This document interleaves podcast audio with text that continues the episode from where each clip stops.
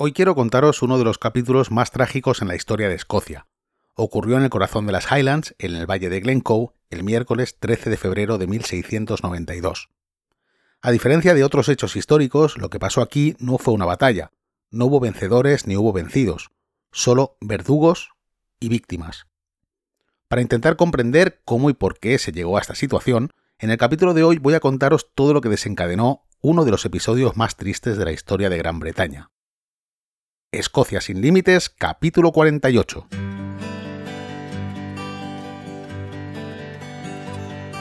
Oh, cruel is the snow that sweeps Glencoe and covers the grave o'Dun. Cruel was the foe that raped Glencoe and murdered the house of MacDonald. Bienvenidos un viernes más a Escocia sin Límites, el podcast donde hablamos sobre historia, lugares de interés, rutas y todo lo que necesitáis saber si queréis conocer, venir o volver a estas tierras, porque Escocia es así, Escocia te atrapa.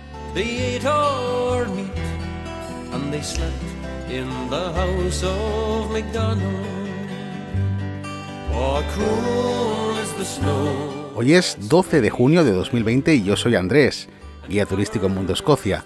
Esto que está sonando es John McDermott y el tema se titula como el capítulo de hoy, la masacre de Glencoe.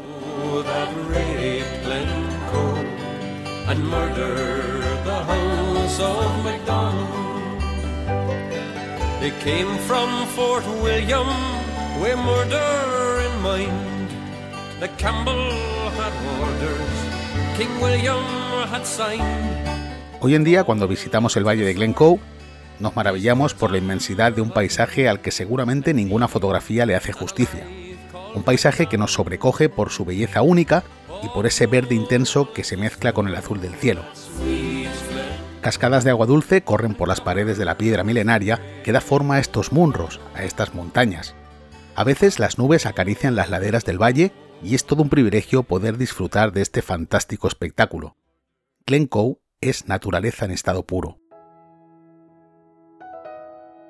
Viajamos en el tiempo a finales del siglo XVII, una época de kilts, gaitas y tradiciones que tanto nos gustan a todos. Las tierras altas de Escocia se dividen en territorios donde habitan los famosos clanes. Como ha ocurrido siempre, hay clanes que se llevan mejor y otros que se llevan peor. En tiempos de paz incluso se las ingenian para tener disputas entre ellos. El carácter guerrero de los pueblos bárbaros de antaño sigue corriendo por sus venas. Se roban el ganado porque es el bien más preciado en estas tierras frías y húmedas. A pesar de tales disputas y de este carácter batallador, hay una máxima que se sigue en todas las regiones. Un código no escrito que se sigue en todas partes, el pacto de hospitalidad de las tierras altas. Según este pacto, los clanes ofrecían cobijo a aquellos viajeros que atravesaban sus dominios. Pensad que los viajes en aquel momento eran largos y las inclemencias meteorológicas eran intempestivas, sobre todo de octubre a febrero. El tener o no tener cobijo en un territorio de otro clan podría significar perfectamente la diferencia entre vivir o morir. Esta actitud está bastante arraigada en países fríos y hoy en día incluso se puede ver en las calles de Edimburgo. Por ejemplo, aquí he visto más solidaridad con los vagabundos que en ninguno de los lugares en los que he estado. Está en sus raíces el ayudarse a superar el largo invierno. Pero bueno, me desvío y no quiero desviarme. Esta historia comienza en una época con un contexto social bastante complicado en Inglaterra. Después de la dictadura de Oliver Cromwell, el trono se restaura con Carlos II, pero a la muerte de este va a ocurrir algo que no le va a gustar a la mayoría de los ingleses. Jacobo II de Inglaterra y VII de Escocia accede al trono ante la desaprobación de una gran mayoría anglicana. Se desencadenan disturbios en Londres y los anglicanos no quieren una estirpe de reyes católicos gobernando Inglaterra. Ante tal circunstancia, acaban deponiendo a Jacobo II en favor de su hija, María, que es protestante, y de su yerno, Guillermo de Orange, que también es protestante de la casa Hanover, holandés. Con este hecho, los ingleses están aceptando como nuevo rey a un extranjero que ni siquiera habla inglés. Todo con tal de ver fuera del trono a la casa Estuardo. Esto se conoce en la historia de Inglaterra como la Revolución Gloriosa. Por supuesto, Jacobo II intenta recuperar el trono con el apoyo de los católicos y tiene como aliado a un importante noble y soldado, John Graham de Claverhouse, primer vizconde de Dundee y gran estratega militar, le va a ayudar y va a ser el encargado de liderar a los clanes católicos del norte y además va a ser el responsable de formar una fuerza para combatir a los soldados del ejército gubernamental. Los ejércitos gubernamentales no están solo formados por ingleses protestantes, sino también por escoceses que apoyan la nueva monarquía de la Casa Hanover. Igual que había escoceses que apoyaban a Guillermo, también había ingleses jacobitas, pero esto, bueno, en fin, era pura política. El intento de reponer en el trono a la Casa Estuardo va a conducir a una guerra civil que va a durar años. Guerra religiosa, guerra política, bueno, hoy las conocemos como las guerras jacobitas. Al principio las victorias se sucedían en uno y otro bando, pero en la batalla de Killiecrankie, cerca del pueblo de Dunkeld, John Graham, este brillante líder que comentaba, cae en la batalla y deja descabezado al ejército católico. A pesar de la victoria de los jacobitas en esta batalla, la pérdida de su jefe obliga a los clanes católicos a replegarse de nuevo a las Highlands. En este contexto y tras esta misma batalla, el clan de los MacDonald de Glencoe aprovecha el viaje y roba ganado, varias reses, en el territorio de otros clanes. Esto era habitual. Los MacDonald y los Campbell son enemigos acérrimos desde hace varias generaciones y son dos de los clanes más numerosos e influyentes de Escocia. Los MacDonald provienen de las Islas Hébridas, de hecho se les conoce como los señores de las islas, son católicos y su legítimo rey siempre será un estuardo. Tienen fama de rebeldes y de bárbaros como sus ancestros los vikingos, Cientos de años atrás, Jacobo IV de Escocia ya recortó privilegios porque se estaban convirtiendo en un clan poderoso y descontrolado. Hay una facción de este clan que ha hecho del Valle de Glencoe su territorio y su casa. Esta facción tiene un jefe, Alistair McKean. Por otra parte tenemos a los Campbell, que habitan en la zona oeste de Escocia, donde tienen como bastión el majestuoso castillo de Kilchurn en la zona de Argyll. A pesar de ser inicialmente católicos, con el paso de los años la política los ha alineado con la Casa Hanover, están pues a favor del reinado de Guillermo II, en Escocia Guillermo III de Inglaterra, y por ende en contra de los jacobitas. Son más refinados y mucho más sofisticados, adaptándose mejor a los cambios. De hecho, son unos aliados fieles del gobierno inglés en la lucha por erradicar a los jacobitas. Bien, volviendo a la monarquía, Jacobo II pierde terreno en Escocia desde la muerte de John Graham y después de ser derrotado también en la batalla del Boyne, en Irlanda, decide que la mejor solución es exiliarse a Francia y pedir ayuda a Luis XIV para recuperar el trono inglés. Ya con Jacobo fuera de la partida, al rey Guillermo de Orange le preocupan y mucho los clanes de las Highlands que todavía le son desleales, y así empezó a maquinar un plan para cortar de raíz esta situación. Sabía que podía contar con el apoyo de John Campbell, líder de los Campbell, para imponer la paz en el norte de Escocia.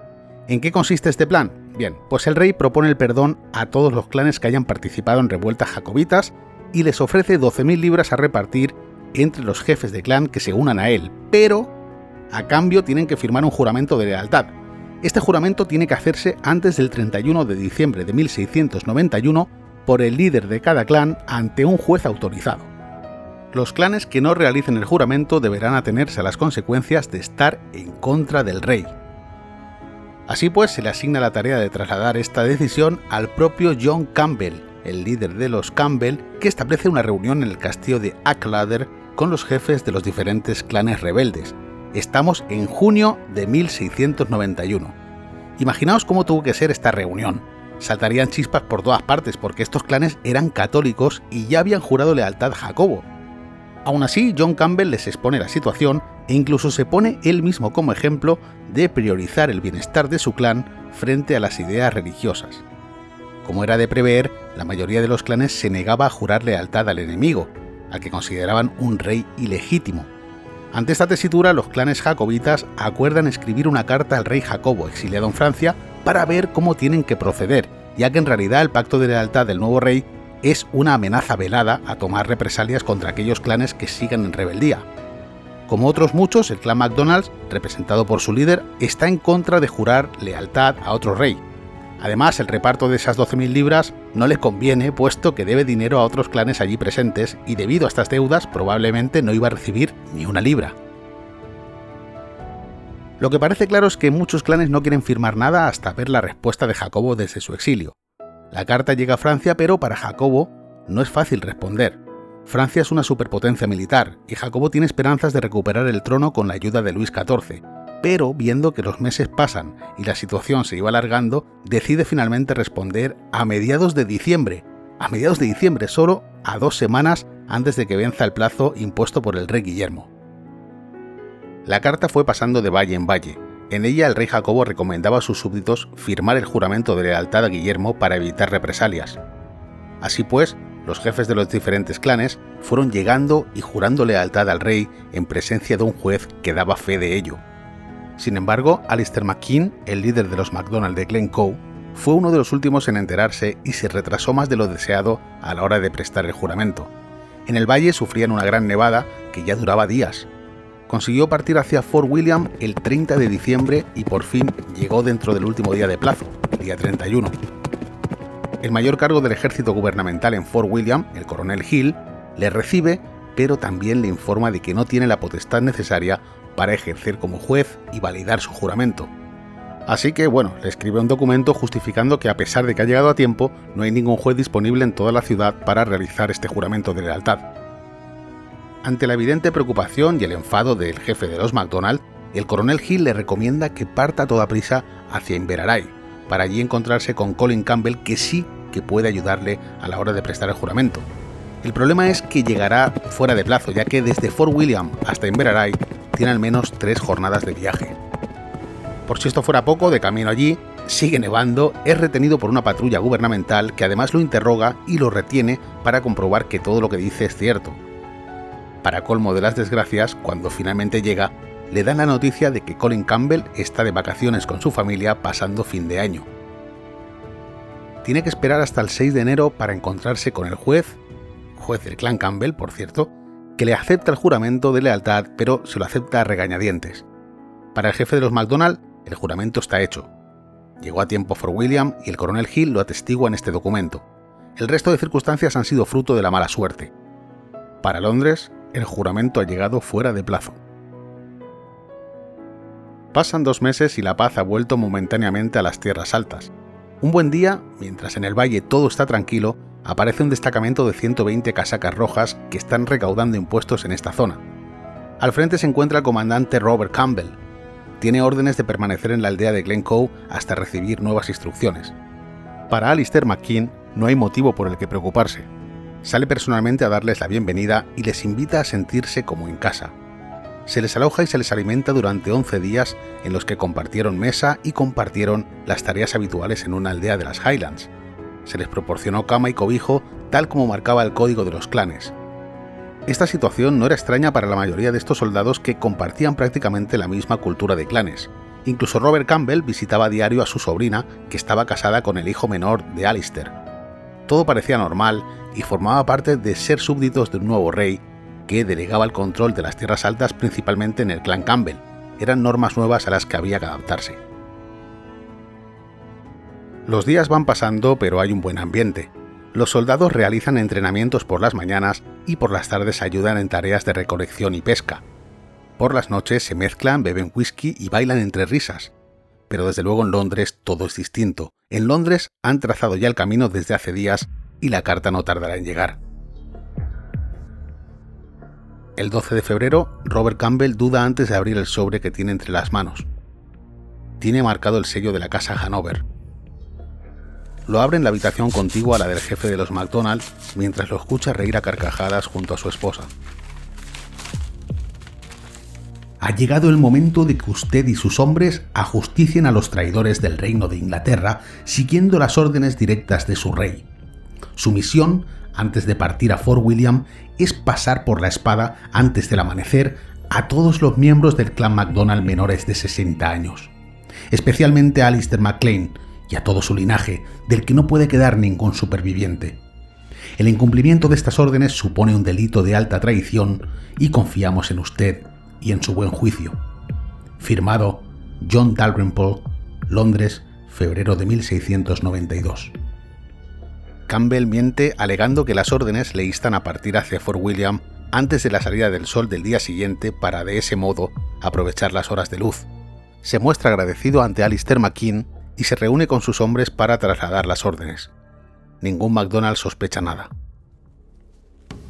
13 de febrero de 1692, 5 de la madrugada. Es una noche despejada. La luna y las estrellas iluminan el valle de Glencoe de forma tenue, pero hace mucho frío. Los soldados ya se han vestido con sus uniformes rojos y ya forman frente a su líder. Parece una maniobra de entrenamiento más, a pesar de que nunca lo han hecho antes del amanecer. Los habitantes de la aldea duermen tranquilamente.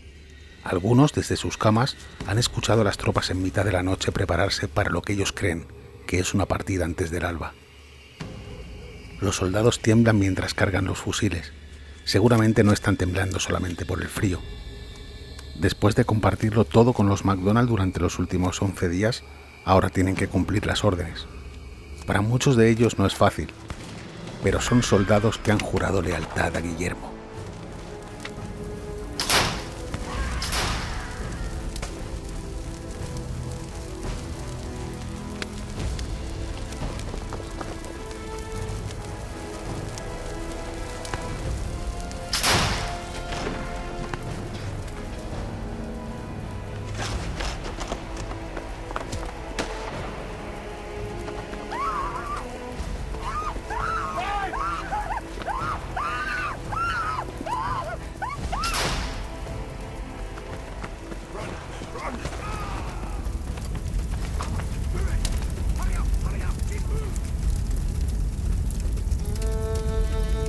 Aquella fría noche de febrero, 38 miembros del clan MacDonald de Glencoe fueron masacrados mientras estaban totalmente indefensos. Otros muchos consiguieron huir a las montañas y murieron de hipotermia. Solo unos pocos lograron sobrevivir, entre ellos los dos hijos de Alistair McKean. Lejos de dar ejemplo como pretendía, esta masacre fue una vergüenza para el rey Guillermo. Los jacobitas ahora eran más jacobitas que nunca, y muchos clanes se replantearon de nuevo sus lealtades. La noticia corrió como la pólvora en Europa. John Campbell, el jefe del clan, aseguró no saber nada de este asunto. El coronel Hill de Fort William intentó detener la masacre, pero desde Londres se le ignoró. La aldea fue totalmente destruida y casi 80 McDonald's fueron enterrados al día siguiente.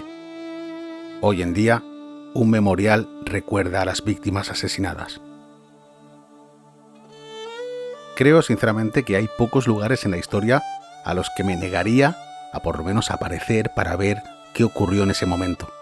Bien, este sería uno de esos lugares a los que diría que no. Si queréis información para visitar Escocia podéis entrar en www.mundoscocia.com. Si tenéis alguna pregunta para el podcast, no dudéis en entrar en escociasinlimites.com y en la pestaña de preguntas para el podcast allí podréis enviarla.